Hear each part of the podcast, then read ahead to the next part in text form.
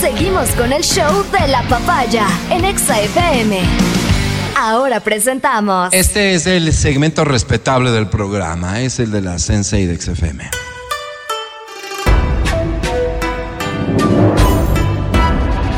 Verónica Rosero con nosotros.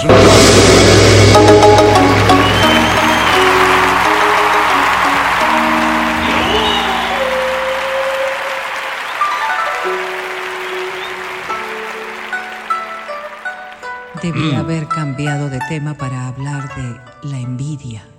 Pero hoy no voy a hablar de eso. Prometo en esta semana hacerlo. Otro día. Porque veo aquí casos que son lamentables.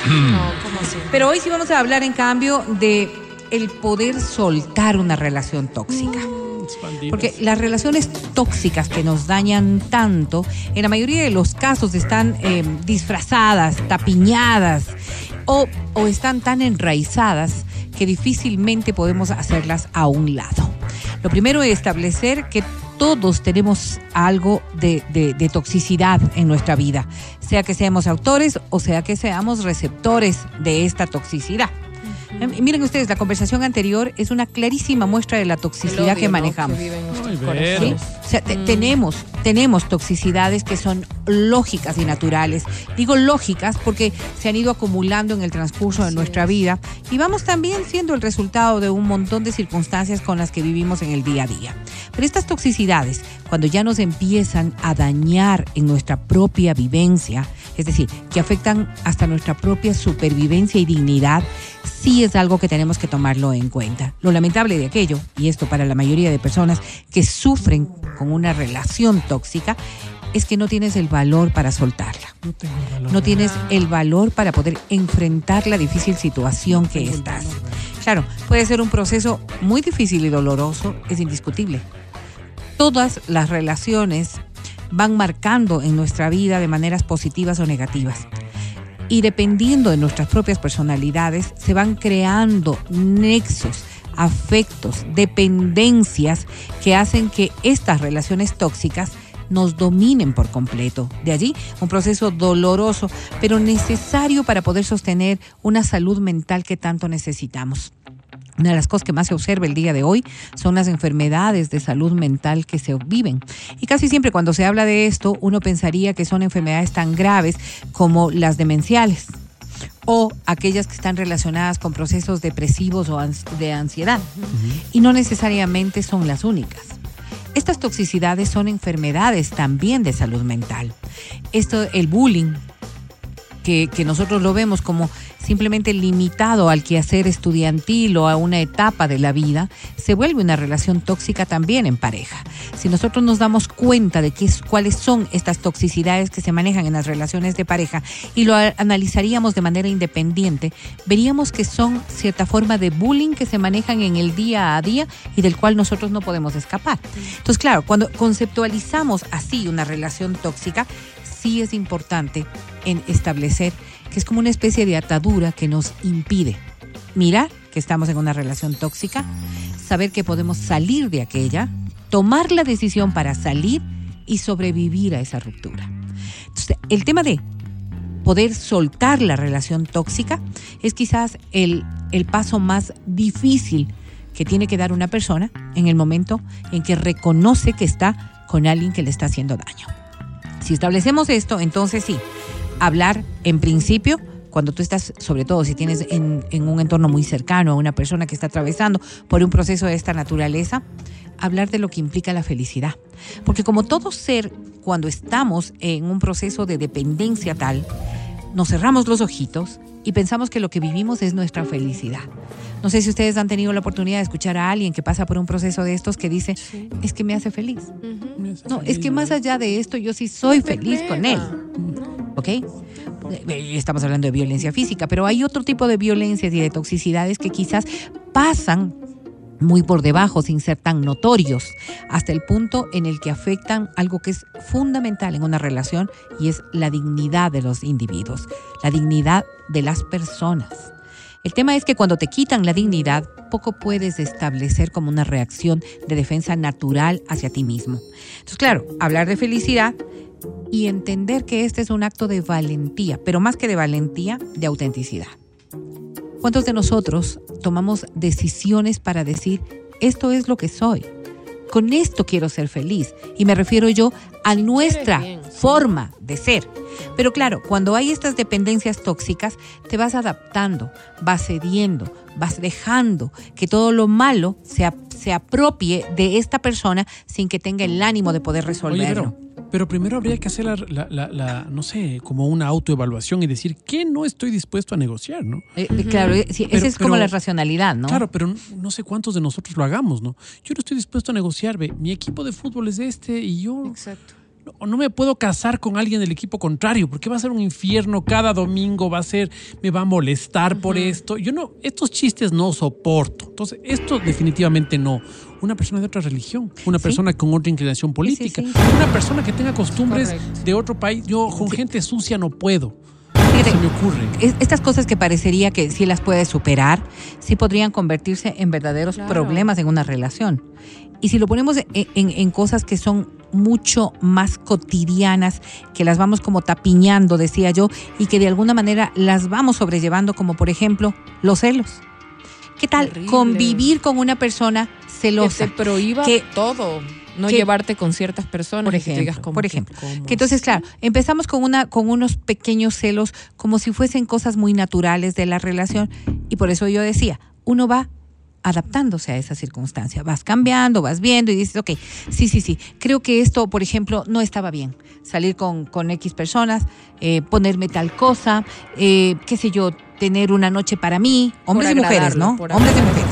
Entonces, claro, estos celos que en principio parecerían que son solamente ciertas cositas como condimentos de la relación y que luego se van volviendo en verdaderas torturas. Entonces, cuando hablamos de toxicidades, hablamos de personas que tienen celos tóxicos, celos realmente fuertes, celos que van minando esta relación. La falta de respeto mutuo. Porque estas son toxicidades que se dan. Yo te decía, nadie está ausente.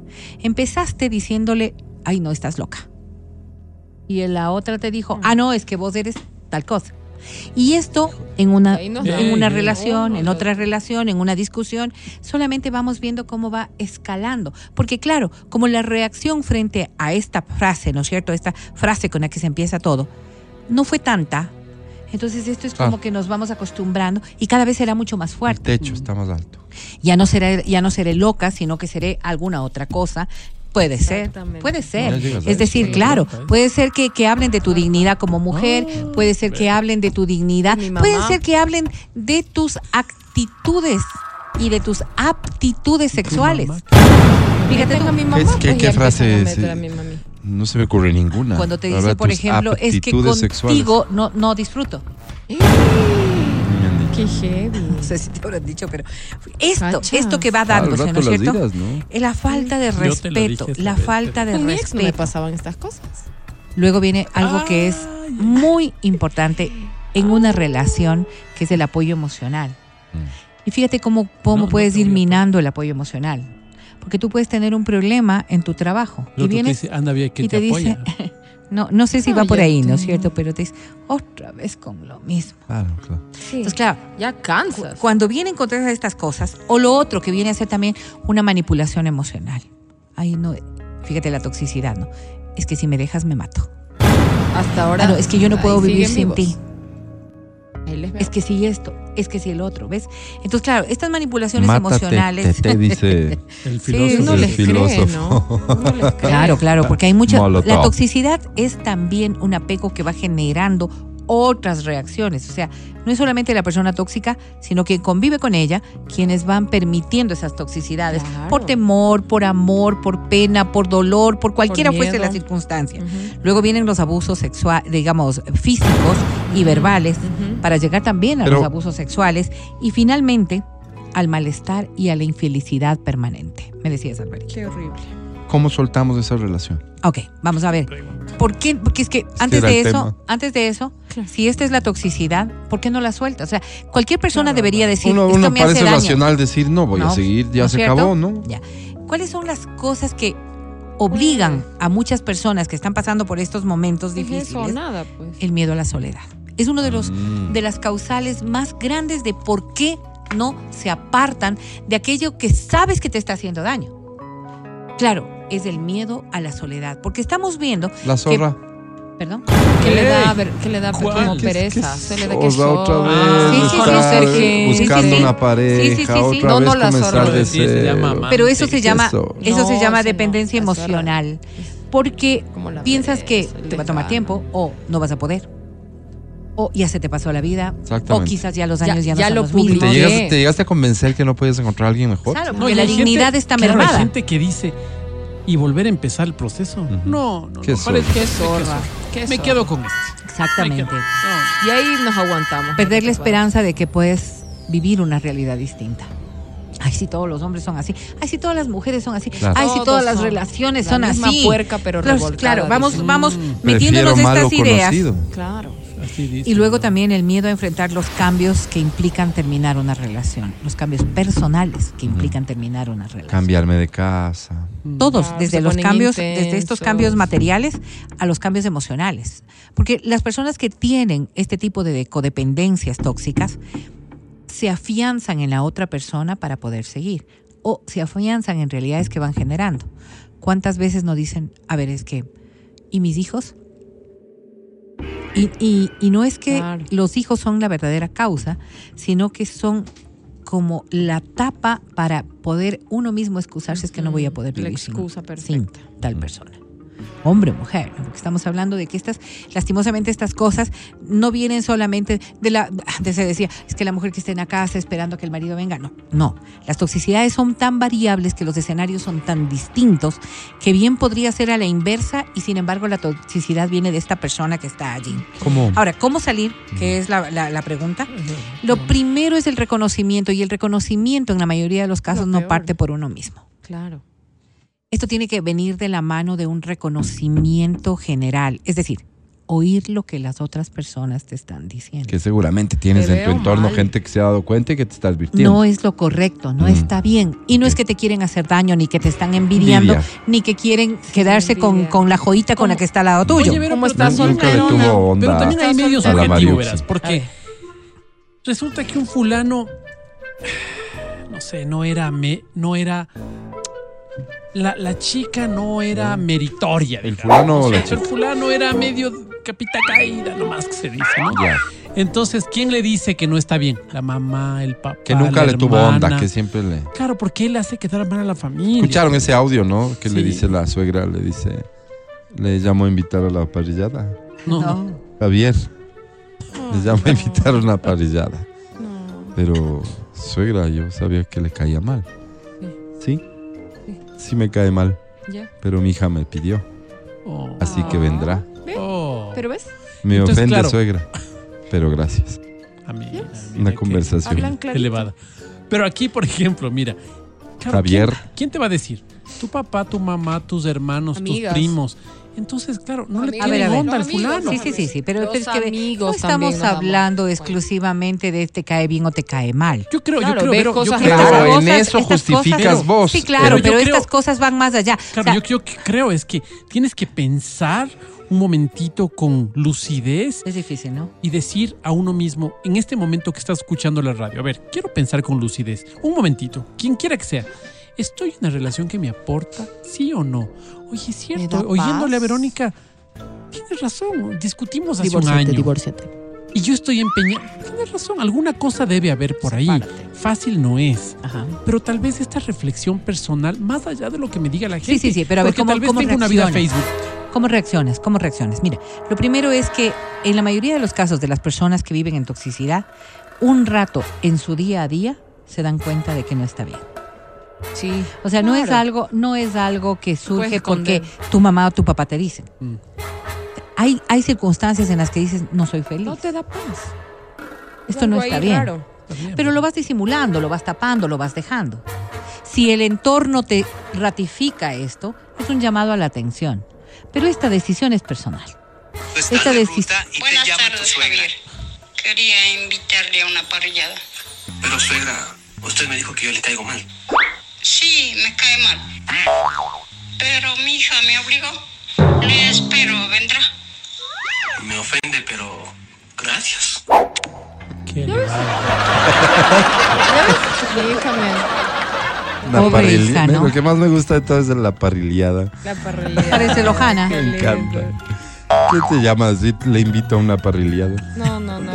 Yo tú, sí le voy. dices, tú le dices, ven a comer. Invito a una parrillada. Encanta. Qué lindos somos. Qué lindos somos. Pero aquí se quedó en la conversación en la parte central, pero ¿cómo hacemos para deshacernos de esta relación, para dejar ir? A ver, lo primero es reconocer tu valía. Lo que significa darte cuenta que tienes dignidad y valor. E- Esto es complicado, pero necesario. Es bien complicado. Sí. Súper Y a veces necesario. necesitas de un tercero Sí, ahí vamos al para tercero. el reconocimiento. Vamos al tercero. Al tercero, eh, lo- a ver, lo segundo es establecer límites claros de, porque ustedes dicen, ¿no es cierto? Hay cosas con las que yo puedo ser permisiva, sí. Quizás lo que decía Matías hace un momento, quizás lo del Alberto. fútbol, yo puedo lidiarlo, Claro, claro. ¿ya? Quizás lo del fútbol yo puedo lidiarlo, pero ¿qué pasa con esto de los celos?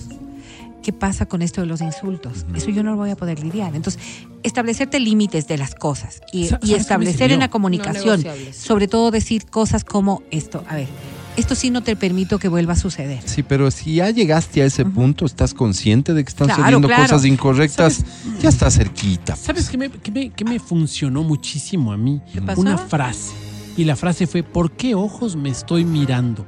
Y descubrí que me estaba mirando por los ojos de mi pareja, que tanto tiempo había pasado Que te había menospreciado. ratificándome una que- cosa y Claro, lo mismo, claro, tenía el que me empecé que a creer el discurso. Claro. Me empecé a creer que era un tipo A, B, C, D, E. Claro, claro, y claro. no era eso. Claro. Entonces me estaba viendo por sus ojos y pude reconocer esto viendo a un amigo, a un buen amigo que decía, no, pero ella me habla o me dice cosas, se enoja, pero, pero tiene razón, porque si te pones a pensar, Yo soy. y yo decía, Dios mío, ¿cómo tiene razón? ¿Cómo dices? de- No, no, es que sí tiene razón porque verás del otro día.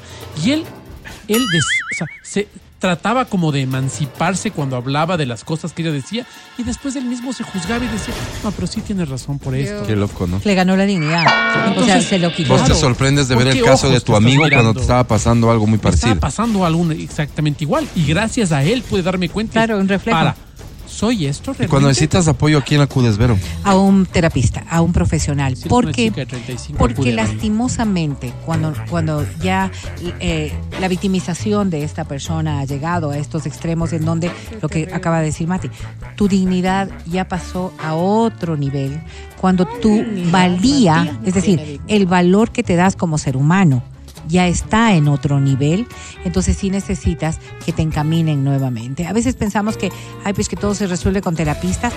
Quizás los terapistas pueden ser desde amigos muy cercanos y queridos, pueden ser Ah, eh, eh, las personas que en el ámbito de la religión te pueden dar Pero también entonces la estás mano, o profesional que te pueda guiar.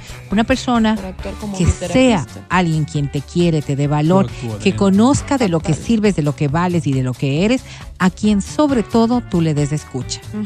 Porque Confianza, hay, hay, hay circunstancias en las que yo les podría decir, en las relaciones tóxicas, lastimosamente, no toda relación tóxica tiene salida como relación, pero sí tiene salida como individuos. Oye, y una cosa Porque no es, importante. no es necesario que sigas con esta persona para decir hubo éxito, sino que quizás separados Claro. puedan ser mejores Claro, personas. claro. Y una cosa que yo creo importante es de encontrar el coach.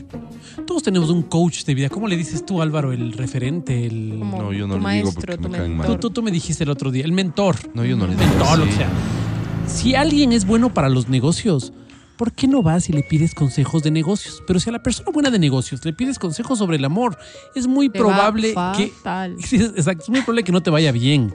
Si yo quiero con- co- eh, con- cocinar unos ricos pasteles, ¿por qué no voy y O le sea, la pregunto a buena voluntad no basta. No basta. Tiene que ser alguien Porque además, claro. además, claro, yo veo en esta pues, persona, yo veo la persona que me da consejos sobre todo, que- es otro error, y yo puedo hablar de mis errores. Yo tenía una persona que era fantástica en mi vida, oye, una persona súper clara, súper chévere, y me di cuenta tarde que esta persona tenía unos criterios súper interesantes en unas cosas, pero muy nefastos en otras. Y yo, claro, comprando el combo completo, Claro. empecé a decir, no, pues él dice que, entonces yo voy por aquí. No, no, no, no. Si alguien es bueno para la cocina, pídele consejos de cocina, no de limpieza de Válido lo que dices. Muy bien, Sí, Mati. sí, para Gracias, Vero, siempre. Empezando Es la ti, sensei ¿no? de Porque Exa FM. Estás escuchando el podcast del show de la papaya de Exa FM.